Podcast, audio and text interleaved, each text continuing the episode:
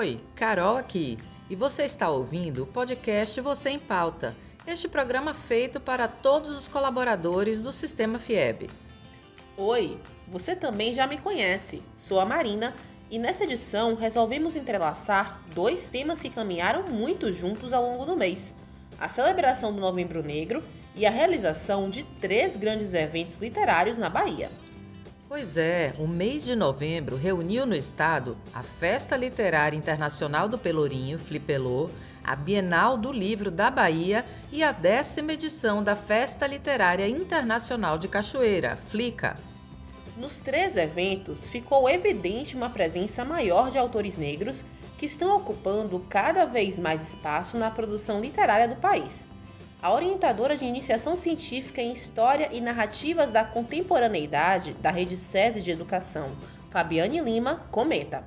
Ainda que tivéssemos autores negros, né, é, eles não eram lidos como negros. Né? Eles precisavam passar por um processo de branqueamento para é, publicarem. Né? Então, se a gente olha é, para o próprio, próprio Machado de Assis, né? Assim, uma figura que é emblemática, um dos é, é, é, autores centrais, escritores centrais da nossa literatura, é, e que vai ser lido como negro muito mais tarde, a partir de uma mobilização de resistência, dizer, não, olha só, né? Num mês emblemático de mobilizações pelo combate ao racismo, à intolerância religiosa e pela garantia dos direitos da população negra, a expressão pela literatura deu o tom na Bahia. Esta modalidade artística, que tem como matéria-prima a palavra, é também um importante instrumento de conscientização.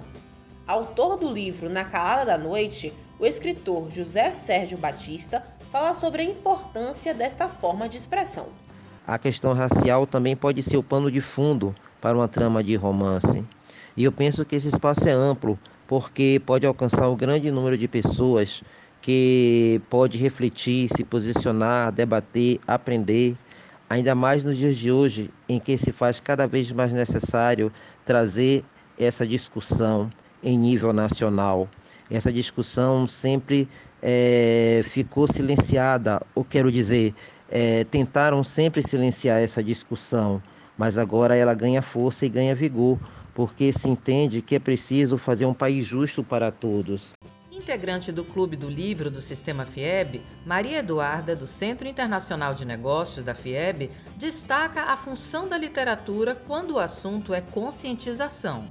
Eu acho que a literatura ela tem um papel primordial nessa pauta, porque justamente como você falou, é o ambiente em que a gente vai ter contato né, com outras realidades e a gente vai ter também instrução e conhecimento para poder entender algumas questões. Quando você vê um livro, por exemplo, Quarto de Despejo, da Carolina, é, da Carolina de Jesus, você vê uma outra realidade e você consegue entrar em contato com questões e com pautas que podem não ter chegado para você durante as vivências que você tem na sua vida. Então, eu acho que a partir da literatura é uma arma mesmo para, primeiro, dar voz às pessoas que, é, que não têm, né, da, colocar coisas na, na superfície que muitas vezes ficam ali é, submersas, e também para proporcionar contato e intercâmbio entre culturas, saberes e histórias.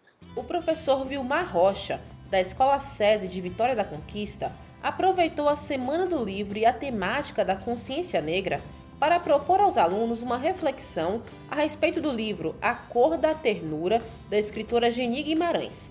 Lançada em 1989, a obra relata o preconceito racial sentido por uma menina negra. Então, é, essa escolha foi justamente para que a gente pudesse é, trazer à luz, descortinar esse assunto novamente e fazer com que os nossos alunos prestassem atenção no que eles estão dizendo, no que eles estão fazendo, como eles estão se comportando. E o mais interessante dessa história é que, ao final, ela se torna professora. Então, ela, ela passa a trabalhar naquele ambiente hostil em que ela descobriu o racismo. Ele entende que a modalidade artística é capaz de tocar as pessoas de uma forma transformadora. Eu, como orientador de iniciação científica, inclusive aqui na, na na Rede SES Bahia, entendo que é, o, o, a literatura é um dos principais meios de referenciação para que a gente possa, é, é, possa promover batalhas enunciativas que, de alguma maneira, transforme as pessoas. Não significa que elas vão mudar de opinião, não é isso. Mas que elas possam ter a oportunidade de ter olhares múltiplos, olhares diversos para aquele tipo de assunto. O círculo virtuoso da leitura, além de gerar consciência e conhecimento de outras realidades, pode ir além da elaboração de ideias e concretizar-se em novas produções. Foi isso que aconteceu com Bianca Xavier, Jamile Samara e Lorena Bispo, ex-alunas da Escola SESI de João Pessoa, que acabaram de lançar o e-book Manifesto das Pretas, uma ótica para a desconstrução. A partir das suas reflexões sobre as próprias vivências ao longo da jornada escolar, elas identificaram aspectos do racismo estrutural, propondo mudanças, como conta a orientadora Fabiane Lima. E aí, depois que elas é, é, fazem essa identificação e essa discussão, no último momento do livro delas, elas fazem proposições. Né? Proposições de como o professor em sala de aula pode estar atento, ter um olhar mais sensível a essas questões, sobretudo se a gente pensar os professores brancos, né, que não, não, né, ou professores que eventualmente não passaram por um processo de racialização, de entendimento de sua negritude, né, de seu olhar, né, sobre as suas questões mesmo de opressão e de identidade, e elas começam a propor a partir de metodologias ativas, né, como é, a, a sala de aula pode ser um campo, pode ser um espaço horizontal de reconhecimento dessas dores e dessas opressões, é, entendimento de que é possível mudar essa realidade a partir da ideia de uma comunidade de aprendizagem. Encerramos este episódio com uma provocação para refletir. Quantos autores negros você já leu este ano? As histórias que você consome têm personagens negros? Valorizam a história e a cultura negra sem estereótipos? Fica a reflexão, não apenas hoje, mas todos os dias. Gostou desse episódio? Mande seu feedback pelo e-mail vocêempauta.fieb.org.br. Você pode ouvir outros episódios do Você em Pauta no Microsoft Stream, Spotify, Google Podcasts e Apple Podcasts. Até o próximo programa.